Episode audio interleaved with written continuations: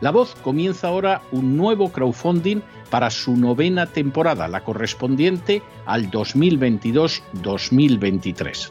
Lo hace además en unos momentos en que la libertad de expresión está más amenazada que nunca en décadas en España, en Hispanoamérica y en el resto del mundo. Una vez más, como en las temporadas anteriores, está en sus manos la conclusión o la continuidad del programa La Voz. Debido a la crisis económica creciente, al cambio del dólar en relación con el euro y sobre todo a la censura del programa en redes con su correspondiente desmonetarización, en esta novena temporada nos vemos obligados a subir el objetivo hasta la cifra de 130.000 dólares. Con el crowdfunding se mantiene la emisión en directo, en abierto y de forma gratuita del programa a través de YouTube, iBox, SoundCloud, Spotify, Apple Podcasts, Google Podcasts, Tunnel y Stitcher. Además, por supuesto, de encesarvidal.tv. De hecho, es este crowdfunding el que permitirá poder seguir emitiendo en cesarvidal.tv, ya que sin la continuidad de la voz no puede haber continuidad de contenidos en ese canal televisivo. Si la voz, tras la conclusión de esta temporada, no pudiera regresar en el mes de octubre, quizá no sucedería algo tan grave. Una vez más, habría quedado de manifiesto como tantas veces a lo largo de la historia de las naciones hispanas, que para muchos es preferible quejarse, protestar o amargarse a enfrentarse de manera práctica con un problema concreto. No pasaría nada. La voz simplemente dejaría de emitirse por la sencilla razón de que no hay suficientes personas dispuestas a asumir el apoyo de su causa, que es la de la libertad y de la verdad la de la información independiente y la opinión rigurosa, la de la lucha contra las tiranías y contra aquellos proyectos que pretenden convertir en esclavos a los seres humanos. Si piensan que merece la pena seguir escuchando día a día la voz, son ustedes bienvenidos a la hora de contribuir al nuevo crowdfunding que permitirá que puedan escuchar este programa radiofónico una temporada más. Muchas muchas, muchas gracias por todo. God bless you. Que Dios los bendiga.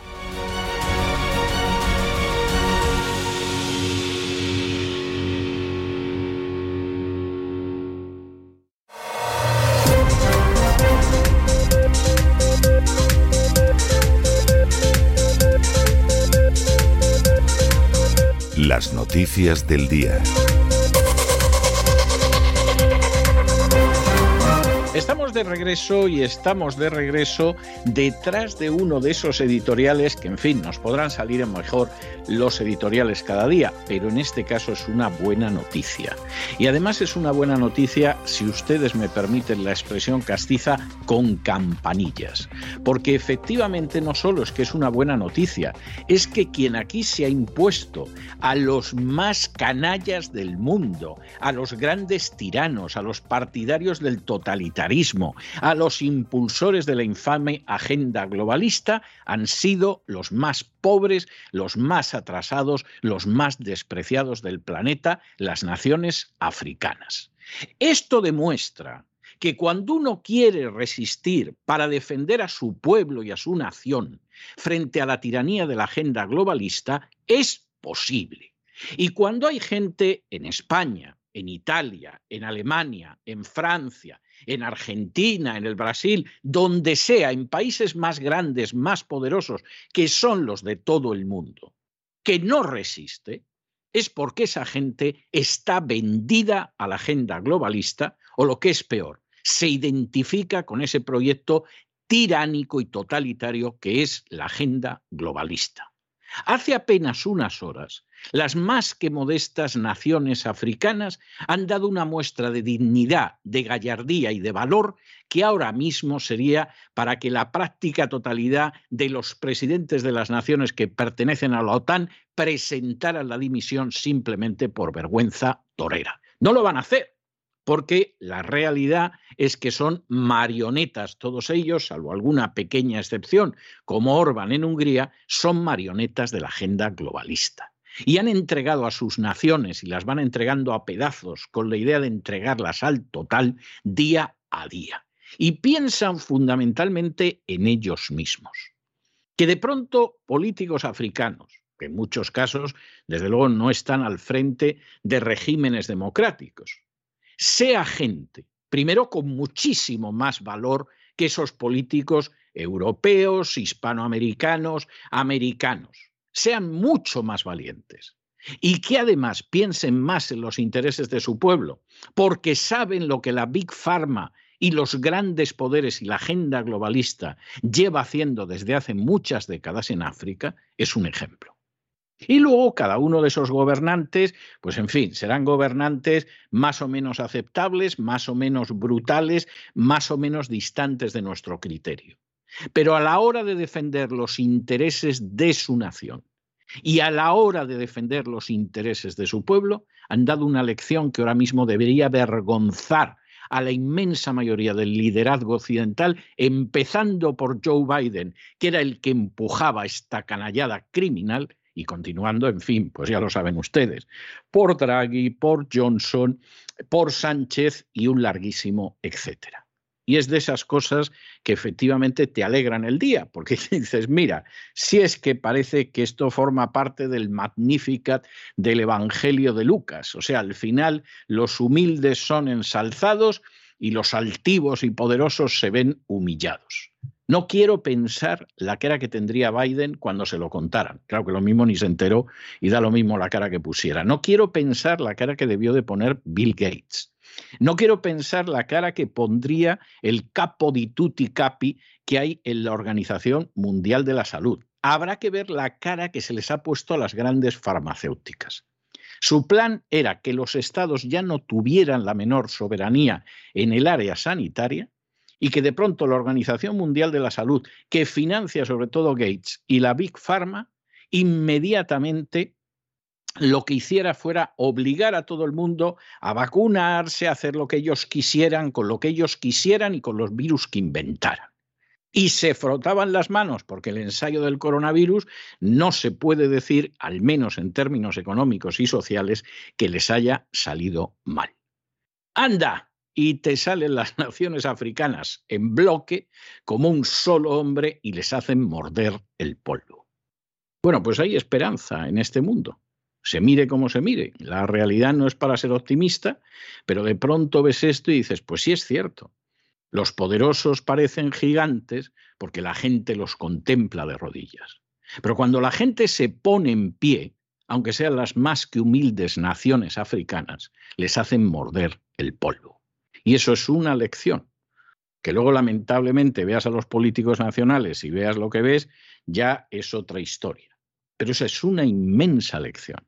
Y es uno de esos días donde dices, hombre, aunque sea por dos años han ganado los buenos, vamos a ver a la vuelta de dos años qué hay, porque claro, incluso en el legislativo de Estados Unidos ya han saltado a la palestra en el Congreso y en el Senado para decir, oiga, eso de que la Organización Mundial de la Salud nos va a obligar a los ciudadanos americanos a hacer lo que ella quiera, que se le vaya usted olvidando porque eso es un ataque directo contra la soberanía nacional de los Estados Unidos y la soberanía no es negociable, aunque lamentablemente haya sujetos que esa soberanía la han negociado, la han cobrado y la han vendido, que es lo que pretende la agenda globalista.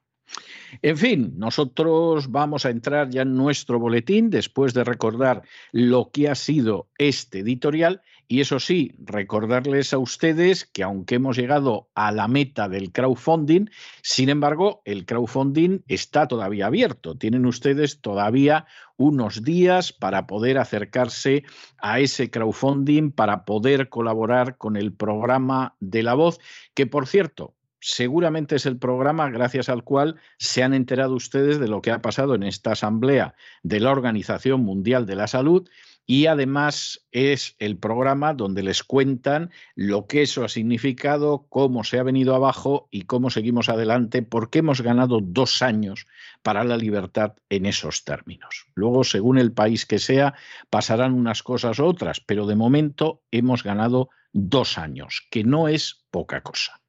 Nosotros andamos ahora en el 115 del crowdfunding Insistimos, queda todavía un mes, un poquillo más para acabarlo. Todavía pueden colaborar con ello, aunque gracias a Dios ya pudimos anunciar hace unos días que va a haber una temporada 2022-2023 y les podremos contar cosas como la que les hemos contado en el editorial de hoy, las cosas que les ocultan, que les esconden y que les mienten las furcias mediáticas. Y empezamos Hoy nuestro recorrido, como siempre, por España y en este caso concreto por esa hermosa región española que se llama Cataluña, donde el Síndic de Greuges, que sería algo así como el defensor del pueblo de Cataluña, de pronto dice que el modelo residencial no puede ser y que habría que pensar en la posibilidad de tener a los ancianos en casa. Vamos a ver, esto podría incluso interpretarse de manera benévola como una referencia misericordiosa y compasiva. Es decir, no dejen ustedes abandonados a los pobres ancianos, a los abuelos, a los padres, no los dejen ustedes abandonados ahí en las residencias, pues como si fueran apaches en la reserva. ¿eh? Piensen ustedes en tenerlos en casa, apuesten por la vejez en casa, que diría algún curso. Bueno, ese es el lado que podría parecer amable de esto. Pero aquí hay una cuestión que es mucho más profunda. Y la cuestión que es mucho más profunda es la confesión, apenas oculta, de que la sociedad no se va a ocupar de los ancianos. Uno pensaría que después de haber estado trabajando toda su vida, después de que se han pasado décadas dejándose robar por los sicarios de la agencia tributaria, después de que se supone que, hombre, un cierto derecho a pasar en paz, tranquilidad y en la medida de lo posible con salud los últimos días, de esto se tendría que ocupar, pues, por ejemplo, la Generalidad de Cataluña, que tiene transferida las competencias de sanidad, u otros gobiernos autónomos, o el Poder Central, etcétera, etcétera, etcétera. Se supone. Pero ¿qué les están diciendo a ustedes? Que no nos vamos a ocupar de eso. Que el que tenga dinero podrá pagar una residencia, pero tampoco vamos a dar ayudas para los que llevan a los padres o abuelos a una residencia. Que agarréis al viejo, os lo pongáis debajo del brazo como si fuera el periódico y os lo llevéis a casa. De nuevo, la inmensa mentira del sistema impositivo, del sistema fiscal en España, queda de manifiesto. A ustedes les roban a manos llenas, aparte de que para que cobren unos bonus los sicarios de la agencia tributaria, para quitarles todo y cada vez más. Y si tienen que pisotear la ley, pues también. Como es poco lo que les quitan, pues además más y nos lo inventamos y reinventamos las cosas y chapoteamos cada día en la prevaricación. Y cada vez por eso les vamos a dar menos. Siempre les hemos dado muy poco, lo que pasa es que ustedes no se enteraban. Siempre les hemos dado una educación que es una caca de educación. Con un país como España, donde no hay una sola universidad entre las 200 primeras del mundo. Vamos, como si fuera un país africano, aunque sin la dignidad y la valentía de esos países africanos que en la Organización Mundial de la Salud le han parado los pies a Joe Biden. Esa la primera historia. De la sanidad no vamos a hablar, porque vamos, lo que da de sí la sanidad española ha quedado muy claro, muy claro y hay del que no lo quiera ver. Y sí, con todas las excepciones que ustedes quieran, pero es una caca de sanidad. No es la mejor sanidad del mundo, como se ha estado diciendo durante décadas. Y junto con eso, que es malo, cada vez les van a ir quitando más cosas. Bueno, pues es que nos daban una ayudita para el abuelo que está en una residencia. Pues el abuelo, en la próxima epidemia, lo mismo se muere como las decenas de miles de ancianos que murieron durante la crisis del coronavirus. Y en cualquier caso, no te vamos a dar nada. Porque si te damos una ayudita para el abuelo, no podemos tener embajadas de Cataluña en el extranjero. No podemos tener un ministerio de igualdad. No podemos mantener las exenciones fiscales de la Iglesia Católica y de los sindicatos, por ejemplo. Y entonces, de ayudita, nada. De modo que vayan ustedes en estos momentos pensando en cómo le hacen un lugar, pues yo qué sé, en el armario empotrado, en el balcón, debajo de un toldo, etcétera, porque se lo va a acabar usted llevando a su casa. El dinero nos lo gastamos en otras cosas, infelices. Y os vais a enterar ahora.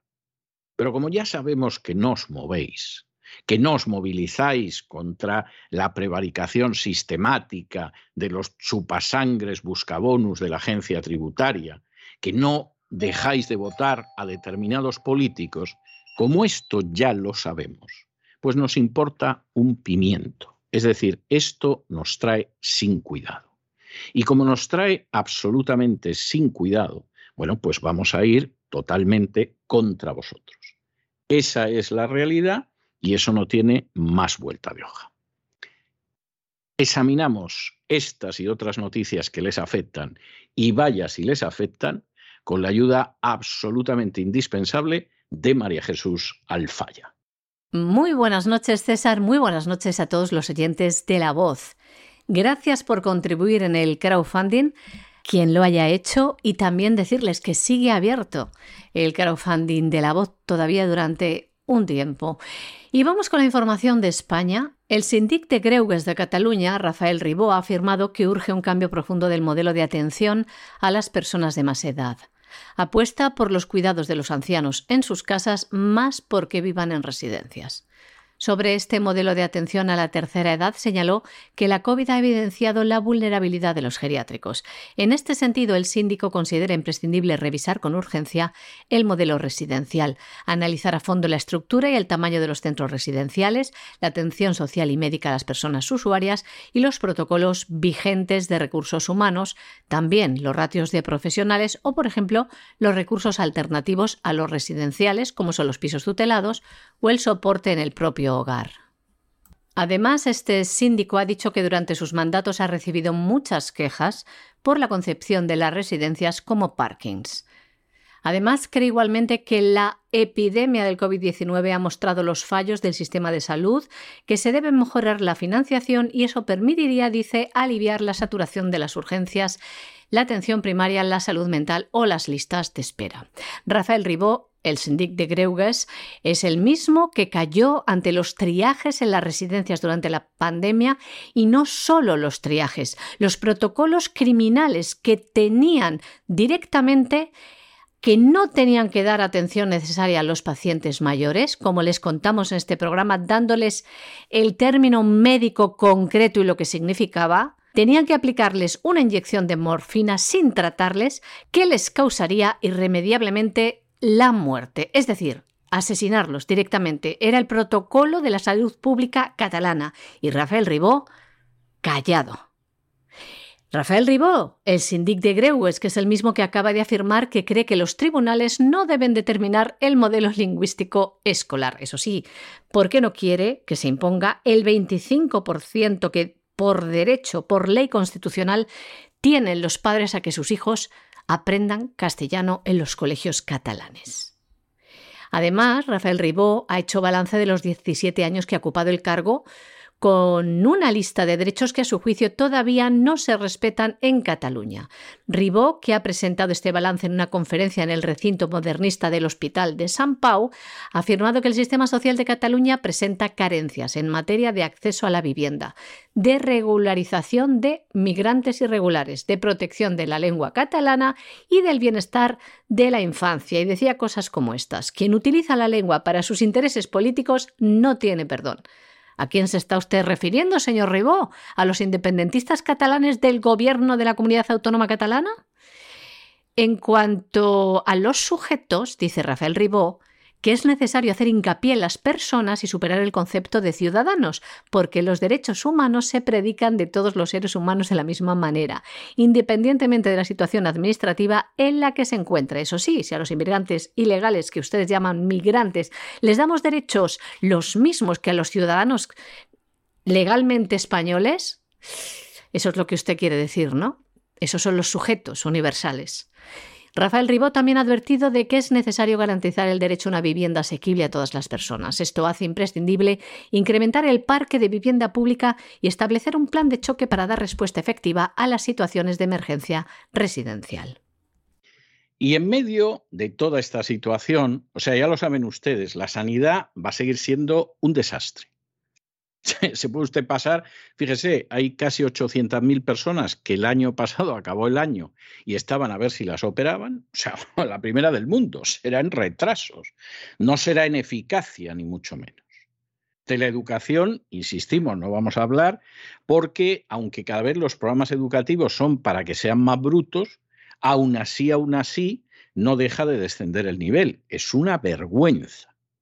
Y por supuesto ya ciertas ayudas a pobres gentes, los ancianos. Los ancianos, el día menos pensado, ya no mucho tardar, les dan una fecha para la inyección letal y arreando.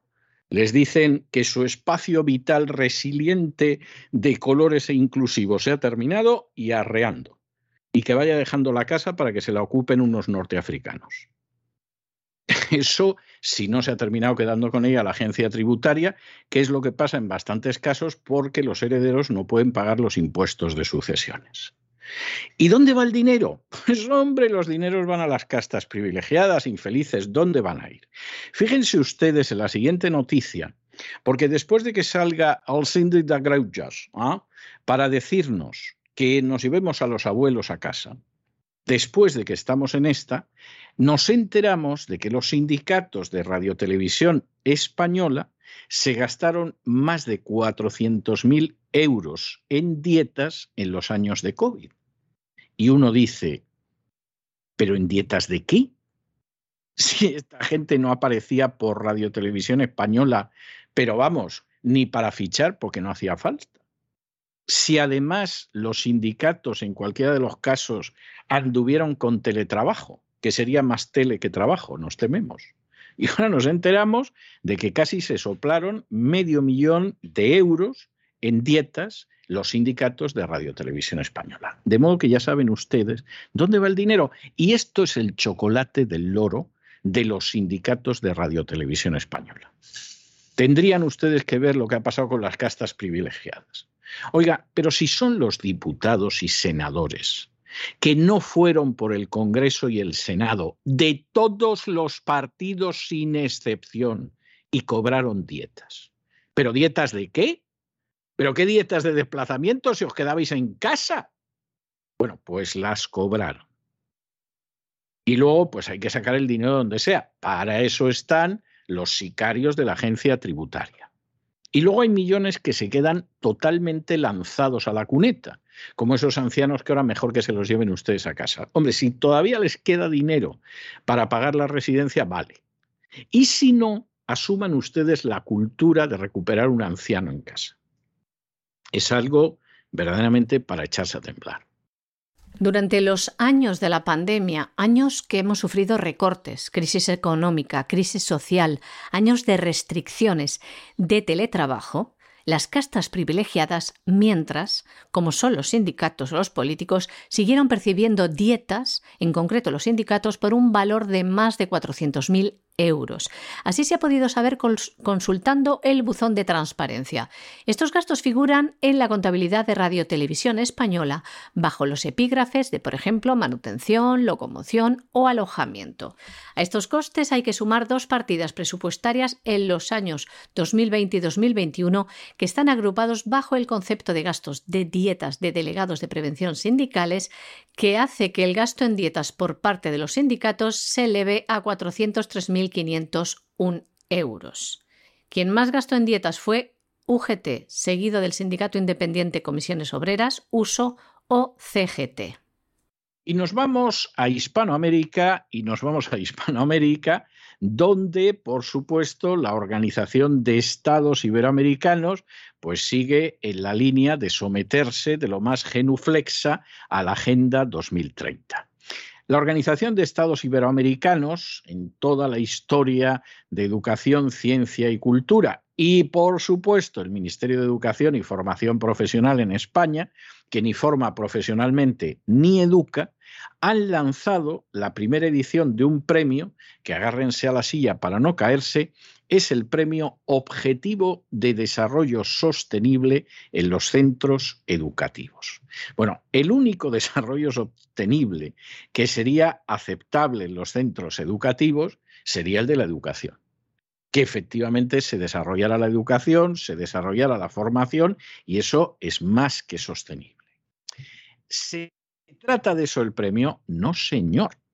Este premio, en el que el Ministerio español, con el dinero que los chupasangres de la agencia tributaria le sacan a ustedes de los bolsillos, resulta que se gasta dinero, pues además tiene la colaboración de centros educativos, y escuchen ustedes ahora, no hay ninguno africano, ¿eh? Andorra, Argentina, Bolivia, Brasil, Chile, Colombia, Costa Rica, Cuba, Cuba, que desde hace tiempo se ha subido a la agenda globalista, El Salvador, Ecuador, España, Guatemala, Honduras, México, Nicaragua, que está también a ver si se salva de esto, Panamá, Paraguay, Perú, Portugal, República Dominicana y Uruguay. Viva la hispanidad en términos generales, sometida de manera total y absoluta a la agenda globalista. Y con unos sistemas educativos que en general son deplorables, pues en vez de educar, que sería el desarrollo sostenible que tendría que tener la educación, lo que van a hacer es adoctrinar, lavar el cerebro a los niños de acuerdo con las tesis de la agenda globalista. Luego de pronto se ven ciertos resultados de elecciones en algunos países y la gente se cree que vive en la época de la Guerra Fría y que detrás está Moscú y detrás de los ojos tú no debes de tener nada más que un hueco enorme. Porque no te enteras de lo que es la agenda globalista, no te enteras de que Hispanoamérica es uno de los campos de batalla privilegiados y no te enteras de que salvo ciertas minorías muy conscientes, los gobiernos de Hispanoamérica, por ejemplo, no tienen la gallardía de las naciones africanas que han demostrado en la última conferencia de la Organización Mundial de la Salud para enfrentarse con la agenda globalista. Esto es triste, a uno le gustaría que las repúblicas hermanas situadas al sur del Río Grande pues tuvieran el mismo arrojo que la gente de Kenia, de Uganda o de Botsuana. Pero tiene que decir que lamentablemente no es así y que por supuesto han decidido que se suben a ese carro o aceptan que lo suban y por supuesto educan de esta manera a los niños y jovencitos. Pobre gente de Hispanoamérica, eso sí, acompañados de la gente de las antiguas potencias coloniales, es decir, de España y de Portugal. La Organización de Estados Iberoamericanos para la Educación, la Ciencia y la Cultura y el Ministerio de Educación y Formación Profesional de España han lanzado la primera edición del Premio Objetivos de Desarrollo Sostenible en los centros educativos. El premio está dirigido a escuelas infantiles, colegios e institutos, así como centros de educación técnico-profesional de personas jóvenes y adultas de Iberoamérica quieren que trabajen en la formación y la difusión de la Agenda 2030 y sus objetivos de desarrollo sostenible, sus 17 objetivos, que a continuación les vamos a relatar y de los que ya les hemos hablado en este programa. El galardón que proponen premiará iniciativas que destaquen por su innovación metodológica, por los materiales utilizados, por el impacto en la comunidad o la posibilidad de implementarse en otros contextos. La convocatoria del premio está abierta desde el martes 31 de mayo hasta el próximo 5 de octubre y reconocerá dos instituciones educativas en cada una de las siguientes categorías. Por un lado, proyectos que se ejecuten o hayan ejecutado en el año 2022 y por otro, propuestas de iniciativas que se vayan a poner en marcha en el año 2023. Cada una de las cuatro iniciativas ganadoras se hará merecedora de un reconocimiento de 5.000 euros que podrán utilizar para la continuidad o fortalecimiento de su proyecto educativo. Podrán participar en este premio centros educativos de Andorra, Argentina, Bolivia, Brasil, Chile, Colombia, Costa Rica, Cuba, El Salvador, Ecuador, España, Guatemala, Honduras, México, Nicaragua, Panamá, Paraguay, Perú, Portugal, República Dominicana y Uruguay. De manera resumida y sin profundizar, les vamos a enumerar cuáles son esos 17 objetivos del desarrollo sostenible que quiere implementar la Agenda 2030 en las tiernas mentes de los niños utilizando estos incentivos como concursos y premios, utilizando además para esta manipulación, este adoctrinamiento, los centros educativos. Objetivos de Desarrollo Sostenible de la Agenda 2030. 1. Poner fin a la pobreza en todas sus formas en todo el mundo. 2. Hambre y seguridad alimentaria. Poner fin al hambre, lograr la seguridad alimentaria y la mejora de la nutrición y promover la agricultura sostenible. 3. Salud. Garantizar una vida sana y promover el bienestar para todos en todas las edades. Garantizar la salud sexual y reproductiva de las mujeres. Eso lo dicen más de tapadillo, pero ahí está. Punto 4. La educación. Garantizar una educación inclusiva, equitativa y de calidad y promover oportunidades de aprendizaje durante toda la vida de todos. 5. Lograr la igualdad entre los géneros y empoderar a todas las mujeres y las niñas. 6. Garantizar la disponibilidad de agua y su gestión sostenible y el saneamiento para todos. 7. En cuanto a la energía, garantizar el acceso a una, energía asequible, segura, sostenible y moderna para todos. 8. Promover el crecimiento económico sostenido, inclusivo y sostenible, el empleo pleno y productivo y el trabajo decente para todos. 9. Industria, innovación e infraestructuras. 10. Reducir la desigualdad en y entre los países. El 11. Lograr que las ciudades y los asentamientos humanos sean inclusivos, seguros, resilientes y sostenibles. El 12. Garantizar modalidades de consumo y producción sostenibles. 13. Adoptar medidas urgentes para combatir el cambio climático y sus efectos. 14. Conservar y utilizar en forma sostenible los océanos, los mares y los recursos marinos para el desarrollo sostenible. 15. Gestionar sosteniblemente los bosques, luchar contra la desertificación, detener e invertir la degradación de las tierras y detener, la pérdida de la biodiversidad. 16. Promover sociedades justas, pacíficas e inclusivas. Y por último, el 17. Revitalizar la Alianza Mundial para el Desarrollo Sostenible. Bueno, y no crean ustedes que esto acaba aquí, porque resulta que Telefónica Telefónica, una compañía española, que algunos dirían que es hasta multinacional. Ah, es un poco exagerado, pero bueno, sería de lo poco que hay en España que podrías decir que se parece a una multinacional. Telefónica acaba de firmar un acuerdo marco de cooperación con el Banco de Desarrollo de América Latina. En España están que lo tiran, ¿eh? Recomendando al síndic de ¿ah? que se lleven a los pobres ancianos a su casa. Pero luego España está que lo tira, para premios de Agenda 2030, para un nuevo acuerdo marco con el Banco de Desarrollo de América Latina, etcétera. Y este nuevo acuerdo, ¿en qué va a consistir?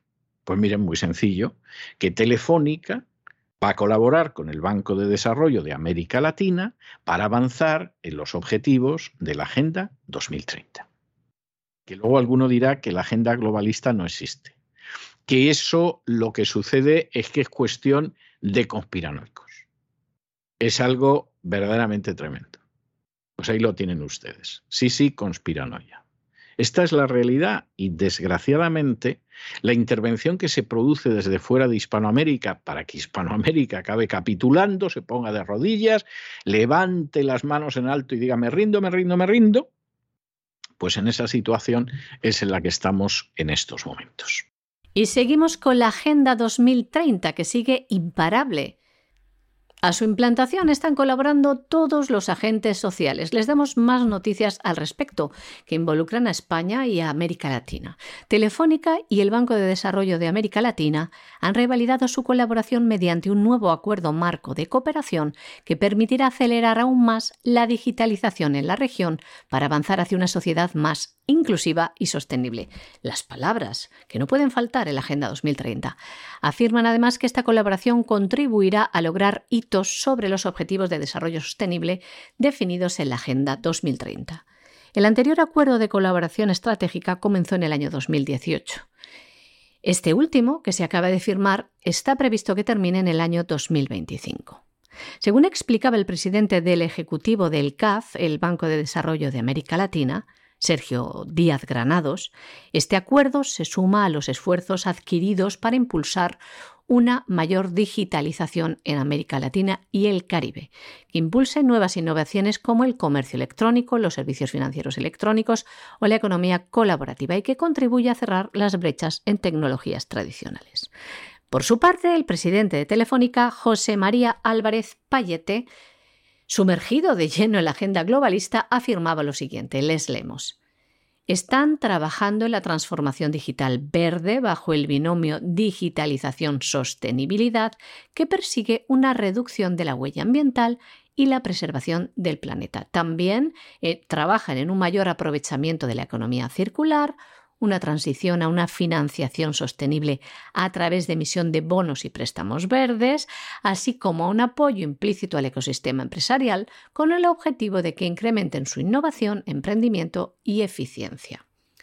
También hablan en este, en esta sinergia que han querido crear de la digitalización inclusiva con el objetivo de no dejar a nadie atrás, implantando buscando que las comunicaciones lleguen a las zonas desconectadas y rurales en América Latina, la alfabetización en competencias digitales, los nuevos yacimientos de empleo y derechos digitales. Bueno, y nos vamos a internacional porque qué negocios más sustanciosos se están haciendo con toda la historia de la guerra de Ucrania. Ya les contamos ayer cómo en esa millonada, estamos hablando de más de 40 mil millones de dólares, se dice pronto, que le han quitado al contribuyente americano de necesidades que tenemos muy claras en este país, para mandarlas a Ucrania, pero que vaya a parar a los bolsillos de los ucranianos corruptos y del complejo industrial militar en Estados Unidos, en términos generales, bueno, pues evidentemente hay una partecilla, unos miles de millones de dólares de los contribuyentes que van a parar a que compren armas las naciones europeas. Porque claro, esta es la historia. Aquí hay un peligro enorme, aquí no podemos conjurar el peligro, aquí lo que sucede es que todos tenemos que armarnos hasta los dientes. El peligro es Rusia. Rusia que tiene un Producto Interior Bruto que es como el de España.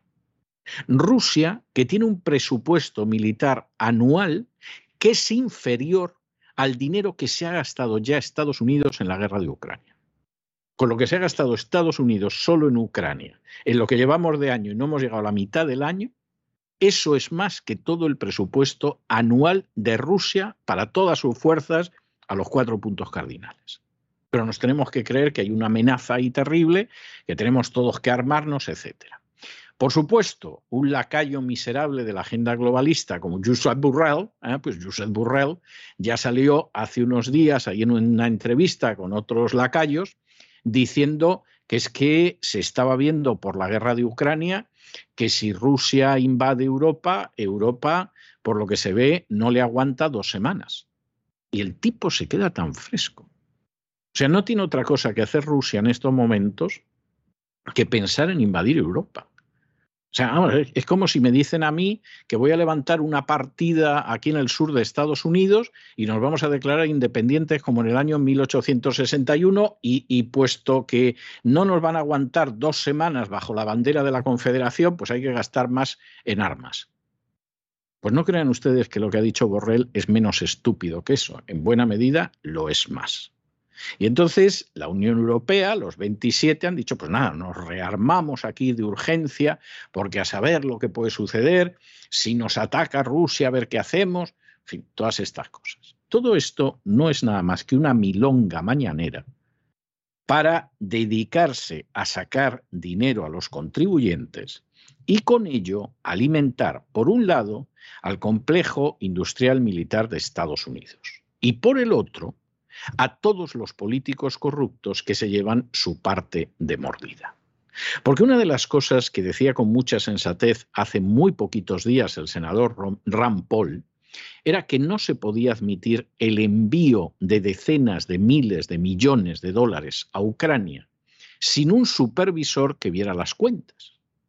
Y uno diría, pero bueno, Ram Paul es que no se fía, no se fía con razón. Porque del dinero que costó la guerra de Afganistán y en Ucrania Estados Unidos ya lleva gastado más dinero de lo que gastó en todo el primer año entero de la guerra de Afganistán, y no hemos llegado a medio año. De ese dinero se sabe que por lo menos una tercera parte lo robaron los afganos. Pues conociendo a los ucranianos, menos de la tercera parte, como le puedan echar mano, no se la echan. Y si pueden echarle mano a la mitad, se la echan. Eso sin contar, eso sin contar, los contratos privados del complejo militar industrial que suplen las necesidades del ejército y que te cobran un plato de judías al precio de una langosta termidor. Ah, esto no lo sabían ustedes. Pues sépanlo. Ustedes están acostumbrados en las películas de la Segunda Guerra Mundial que el ejército americano, como todos los ejércitos del mundo, tiene un rancho y ahí van comiendo como pueden entre combate y combate, pero eso depende de la unidad militar. Ahí hay un furriel y un cocinero y en fin, les van dando lo que sea, eh, en términos generales de aspecto bastante asqueroso, y con eso va tirando el soldado americano que está combatiendo en Europa o en el Pacífico, se llame Ryan o se llame Smith. Esto se acabó cuando se iniciaron las grandes guerras de inicios del siglo XXI. La comida, el aire acondicionado, el calzado, los uniformes, buena parte del equipo no lo proporciona el ejército, que uno diría, ¿y dónde va el dinero? Va a pagar a las empresas privadas que le entregan eso al ejército. Y uno diría, pero bueno, ¿y de eso hay necesidad? ¿Qué pasa? ¿Que, ¿Que, no puede haber un cocinero que guise las judías de toda la vida, el pollo, lo que sea, para que tire el ejército? Claro que podría. Pero entonces hay gente que no gana dinero. Y entonces, ¿qué ha hecho la administración en Estados Unidos? Externalizar los gastos militares. Esto es como cuando en televisión española, en la época de la transición, descubrieron que el negocio era cobrarle las producciones a Televisión Española.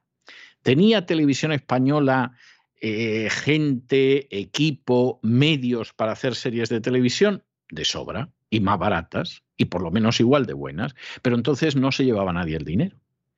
Y entonces, ¿qué nos inventamos?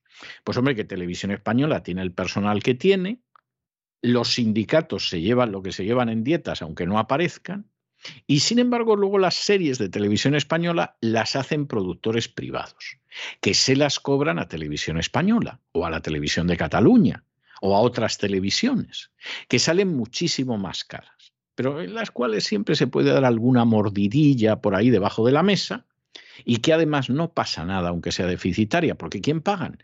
Hombre, ¿quién va a pagar vosotros, queridos niños? Para eso están los sicarios de la agencia tributaria, para sacaros hasta los higadillos. Y esa vergüenza, que en fin, en España no solo aplica a televisión española, pero yo recuerdo muy bien cuándo empezó a producirse ese fenómeno, desgraciadamente en Estados Unidos, desde principios de este siglo, aplica al ejército. Y entonces sí, a lo mejor la comida del soldado pues viene con un plástico especial, yo qué sé, con una modelación algo más creativa, etcétera, etcétera, pero eso al contribuyente le cuesta mucho más. Y cuando de pronto ves la guerra de Afganistán, lo que ha durado, la guerra más larga de la historia de Estados Unidos, que se ha perdido, que desde el principio ya hubo gente que dijo no nos metamos en esto, que esa guerra no se puede ganar, que no la han podido ganar los soviéticos, nosotros tampoco la vamos a ganar nos va a salir muy cara. Hubo gente que dijo, pues toma, estupendo, vamos a ganar un dineral y cuanto más cara mejor. Igual que en un momento determinado en Vietnam se utilizaron armas que eran ineficaces y que costaron la vida de muchos soldados americanos, pero que eran un gran negocio. Y eso se silenció. Y alguna de esas armas hasta aparecen en las películas como lo mejor que tenían los americanos, cuando en realidad aquello casi casi era una sentencia de muerte, una lotería para morir en combate, pues en estos momentos resulta que estamos en lo mismo. Y claro, aparece Borrell y dice, pues nada, nada, aquí hay que gastar porque dos semanas no les aguantaríamos a los rusos. Todo esto es mentira. Es utilizar una guerra para hacer grandes negocios que por supuesto pagan ustedes. No vayan ustedes a pensar que Borrell hace cuestaciones populares para comprar tanques.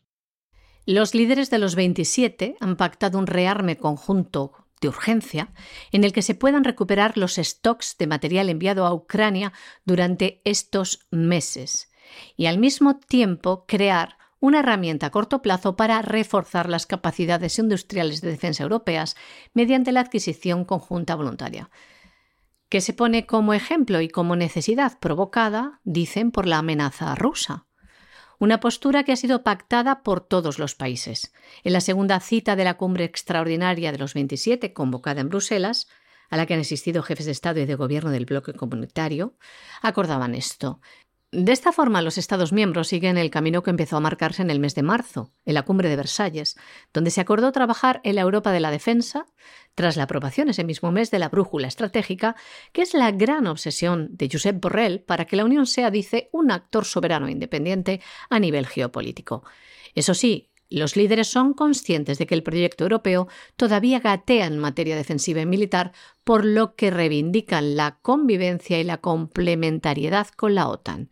El presidente del Consejo Europeo, Charles Michel, siguiendo el argumentario del propio Josep Borrell, dice que es clave incrementar el gasto militar de manera coordinada, gastando más y mejor juntos. En las conclusiones de la cumbre también se piden medidas para trazar las capacidades de fabricación adicionales actuales y necesarias para reforzar la capacidad y la resistencia del sector tecnológico e industrial de la defensa europea.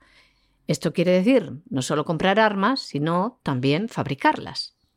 Dentro de esta brújula estratégica, presentada por el Servicio Europeo de Acción Exterior, defienden lanzar en la próxima década una fuerza militar común de acción rápida dotada de hasta 5.000 soldados para reaccionar en situaciones de crisis. Los líderes de los 27 bendijeron en su momento esta idea, entendida por muchos como el germen de un ejército europeo. Bueno, y hoy parece que es que estamos dedicados a la agenda globalista desde el editorial hasta la canción del final del programa, que no sé cuál será, pero vamos, no me extrañaría nada que al final tenga relación, porque es que la noticia con la que acabamos este boletín es una noticia para pensarla. Canadá dentro de los principios de la agenda globalista y teniendo como presidente a uno de los lacayos mayores de la agenda globalista, va a despenalizar las drogas duras en la provincia de la Columbia Británica. La idea es despenalizarlas en todo el Canadá. O sea, esto es evidentemente clarísimo. Pero de momento te las despenalizan en la Columbia Británica y según cómo salga, pues ya vamos viendo cómo lo extendemos. Esto es algo tremendo. El problema de opiáceos que hay en el Canadá, como el problema que hay en Estados Unidos, es de campeonato. El coste no solo económico, sino sobre todo social que eso significa, es increíble. Pero a partir de ahora y por tres años en la Columbia Británica tienes opioides, tienes cocaína, tienes metanfetamina, etcétera, etcétera, etcétera. Y nada, lo puedes llevar, lo puedes consumir, lo puedes traficar, la policía no va a poder confiscar el producto y suponemos que el señor Soros, que es uno de los grandes financiadores de las campañas para legalizar las drogas, pues estará aplaudiendo con las orejas. Porque ya hay una parte de la población mundial que ya va a estar atontada totalmente simplemente porque va a consumir salvajemente drogas. Porque se va a poner, además de moda, ese consumo terrible de drogas. Esa es otra de las cuestiones verdaderamente tremendas. Y claro, en medio de esta situación, pues imagínense ustedes el panorama, que es un panorama para echarse a temblar. Pero esto es la agenda globalista. Y quien no se da cuenta de cosas tan elementales como que esto es la agenda globalista, pues evidentemente no sabe en absoluto dónde tiene la mano derecha. Canadá ha anunciado que va a despenalizar el consumo de las drogas duras y lo hará en un proyecto piloto en la provincia de Columbia Británica. Buscan, dicen, atajar una crisis de opioides que deja miles de muertos. El objetivo es tratar las adicciones en lugar de encarcelar a los consumidores de drogas por su posesión. Esta petición, la Columbia Británica la mostró a la ministra federal de Salud Mental y Adicciones, Caroline Bennett, que dijo que el próximo 31 de enero del año 2023 entrará en vigor una exención a una ley que permite la posesión de opioides, cocaína, metanfetamina y otras drogas duras por un periodo de tres años. Los adultos en la provincia de la Costa Pacífica no podrán ser arrestados ni enfrentarán cargos por posesión de dosis personales hasta 2,5 gramos de drogas duras y la policía no podrá confiscar el producto. En lugar de eso, los usuarios recibirán información sobre cómo acceder a ayuda médica para las adicciones. Desde el gobierno afirman que hacen esto para salvar vidas, pero también para dar dignidad y capacidad de decisión a los usuarios de drogas.